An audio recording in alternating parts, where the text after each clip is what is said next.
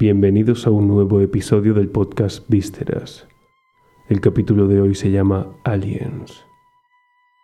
No olviden usar auriculares para vivir la experiencia en toda su magnitud. Gracias. Hola, Amoris.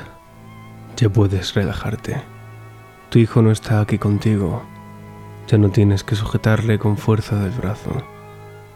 Despiertas en un zulo oscuro y cuando miras a tu alrededor, os han raptado a casi todos, aunque no veas ni a Janet ni a tu hijo Jeff.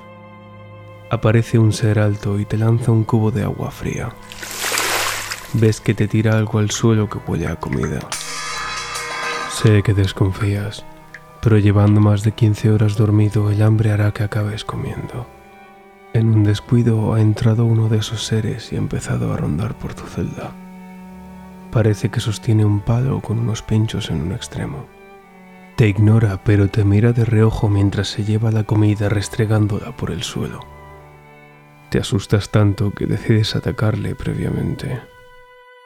Este ser saca un artefacto que emite luz y te da un calambre. Del pánico que sientes, sales corriendo hacia una parte metálica que hay en el centro de la pared de cemento. Al tercer golpe intenso, atraviesas la compuerta y apareces en un lugar muy iluminado. Parece una especie de cúpula que rodea todo a tu alrededor. Fuera de la cúpula, muchos de estos seres extraños te miran asustados.